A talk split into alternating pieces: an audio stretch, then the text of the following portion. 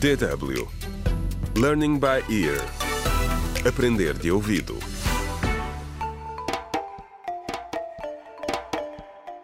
Contra o crime.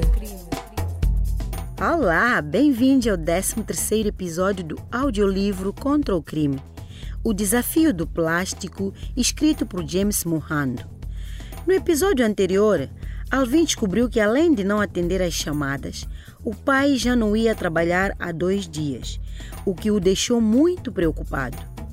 Neste episódio, os irmãos Yasmin e Camilo vão à esquadra ter com a mãe, que foi detida pelo uso de recipientes de plástico descartável. É para lá que vamos também.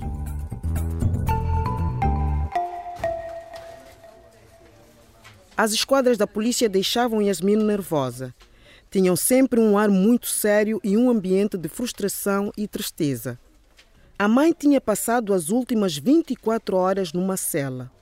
Yasmin e Camilo foram autorizados a fazer-lhe uma visita breve e encontraram Maria Rosa muito perturbada e destroçada. Tentou disfarçar, mas era óbvio que tinha estado a chorar. Agora Yasmin e Camilo estavam sentados na recepção da esquadra à espera de Alice, a engenheira ambiental da Câmara que estava com o agente Lucas quando aconteceu a detenção. O barulho dos saltos altos a bater no chão de betão atraíram a atenção de Yasmin.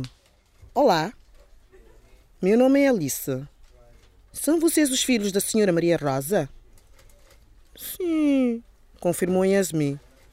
Por favor, deixem-na ir para casa. Alice concordou, mas sob uma condição. Os dois irmãos teriam de ajudar a mãe a livrar-se de todo o plástico descartável que tinha na loja. Caso contrário, ela voltaria a ser detida. Alice explicou como o plástico era perigoso para o ambiente e que as autoridades tinham instruções estritas para fazerem cumprir a proibição do plástico.